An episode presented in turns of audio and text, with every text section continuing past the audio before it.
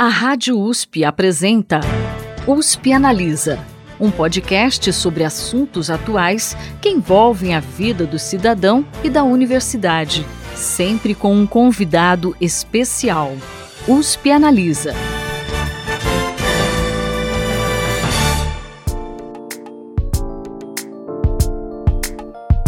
E aí, tudo bem? Eu sou a Thaís Cardoso, jornalista do Instituto de Estudos Avançados Polo Ribeirão Preto da USP, e trago para você agora mais um USP Analisa. Hoje a gente vai falar sobre o Exame Nacional do Ensino Médio, o Enem. Com a implantação do novo ensino médio, há uma série de dúvidas sobre como será a adequação do Enem a esse novo modelo. A professora Maria Helena Guimarães de Castro, que é titular da Cátedra Instituto Ayrton Senna de Inovação e Avaliação Educacional, ligada ao Instituto de Estudos Avançados Polo Ribeirão Preto da USP, falou sobre isso numa entrevista que tá bem legal.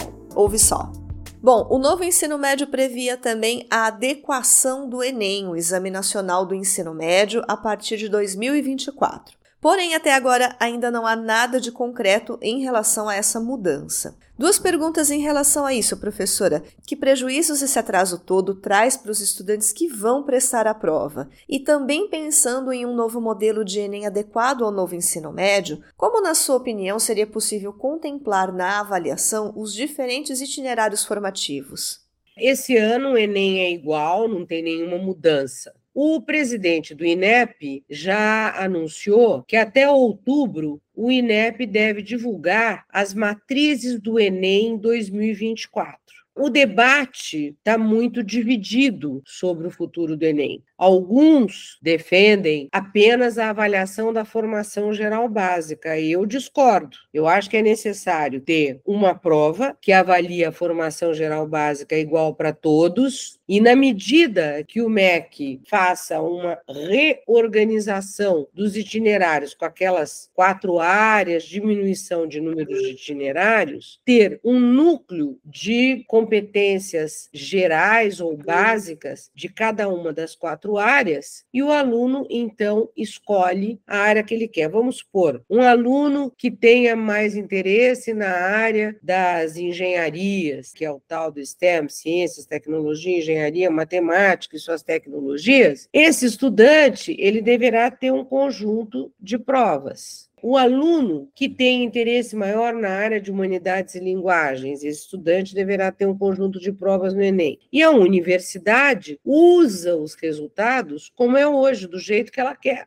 Hoje já é assim. Eu penso que essa seria a possibilidade de nós termos um Enem que dialogue melhor com o novo ensino médio. Porque avaliar apenas a formação geral básica, você sabe, as escolas preparam os alunos para fazer o Enem. Então, ninguém vai se lembrar dos itinerários. Então, não dá para ter só avaliação da formação geral básica. Uma ideia que eu até coloquei no meu parecer do Conselho Nacional de Educação sobre o futuro do Enem, que foi um parecer que eu elaborei o ano passado, que é a ideia assim que eu defendo e que muitos especialistas, como Chico Soares, o Simon Schwartzman, a Nilma Fontanive, enfim, muitos especialistas, também o Eduardo Deschamps defendem, também o Zé Freitas, que é o diretor do vestibular da Unicamp, ele defende isso. A primeira etapa do Enem seria uma prova de avaliação da formação geral básica a partir de uma abordagem interdisciplinar. Por quê? Todos os conteúdos das diferentes disciplinas, eles são oferecidos na parte de formação geral básica, que vai ter 2 mil horas, 2.200 horas. Então, física, química e matemática, biologia, filosofia, sociologia, história e geografia, língua portuguesa, língua inglesa, matemática. Esses conteúdos serão dados, mas serão trabalhados também a partir de uma abordagem interdisciplinar temática, como a gente estava aqui discutindo, né, o que, que o aluno precisa desenvolver em termos de competências para poder entender a conexão entre a matemática, a física, as humanidades, enfim, tudo. Então, seria uma prova mais tipo PISA. O que, que é o PISA? PISA é uma avaliação de alunos de 15 anos. Você vê, já são 85 países que participam do PISA. O pressuposto é, até 15 anos, os alunos terão a formação geral básica de todas as disciplinas, e daí o PISA apresenta uma prova de linguagens, uma prova de matemática, uma prova de ciências, onde todas as perguntas elas são interdisciplinares. Não tem uma prova só de linguagem, não tem uma prova só de ciências, não tem uma prova só de matemática. Todos os testes, eles são interdisciplinares, são questões abertas, 40% abertas e o resto múltipla escolha. São questões que se apoiam nas tecnologias. Isso deveria ser o ENEM na primeira etapa. Uma prova já apoiada nas tecnologias, provas digitais, provas com questões abertas e múltipla escolha, provas que vão trabalhar a capacidade de compreensão do aluno de leitura e como é que ele aplica esses conhecimentos em relação a determinados fenômenos. Assim é o PISA.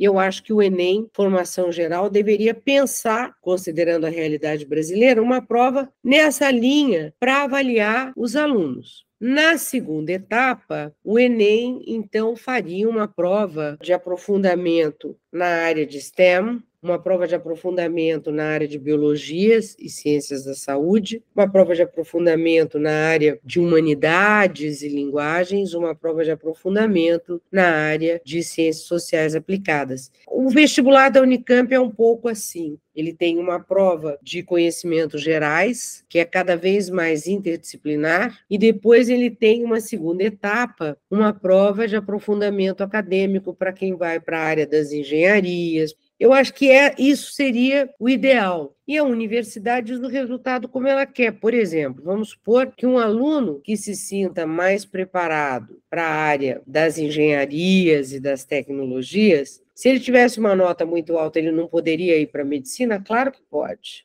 Vai ser uma decisão da universidade. Então, essa é uma conversa precisa ter também com as universidades para a gente pensar os itinerários, entendeu? Eu acho que está faltando essa conversa com as instituições de ensino superior, porque assim, você acha que a universidade está indo bem? Eu não acho. Eu acho, claro, a USP é a USP, é a melhor universidade do Brasil, está entre as 100 do mundo. Parabéns para a USP, para nós é um orgulho ter uma USP. Mas mesmo assim, a USP tem uma taxa de evasão e abandono muito alta. O reitor reclama da taxa de abandono e evasão. A pesquisa que o INEP acabou de divulgar mostrou uma taxa média de abandono e evasão das universidades públicas de 50%, Thaís. De cada 100 que ingressam, 50 se formam. É a pesquisa do INEP, de itinerários. É um absurdo. Você vê, é uma universidade de qualidade, é uma universidade gratuita, por que, que os alunos abandonam?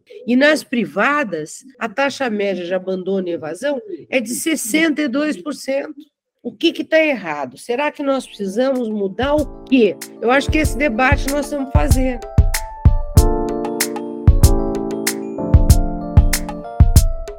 Bem importante esse debate que a professora Maria Helena propõe, né? E por falar nisso, a Cátedra Instituto Ayrton Senna de Inovação e Avaliação Educacional vai realizar no próximo dia 2 de agosto um webinar para discutir o Provão Paulista, uma avaliação seriada que deve ser implantada em breve pelas universidades públicas do estado de São Paulo. Para saber mais informações sobre isso, é só acessar o site rp.iea.usp.br. E para ouvir o restante dessa entrevista, busque pelo USP Analisa nos principais tocadores de podcast ou acesse a playlist do programa lá no canal do IARP no YouTube. O programa de hoje termina por aqui, mas daqui a 15 dias eu tô de volta com mais um tema bem interessante para a gente discutir. Até lá! Você ouviu USP Analisa, um podcast da Rádio USP Ribeirão em parceria com o IEA Instituto de Estudos Avançados, Polo Ribeirão Preto.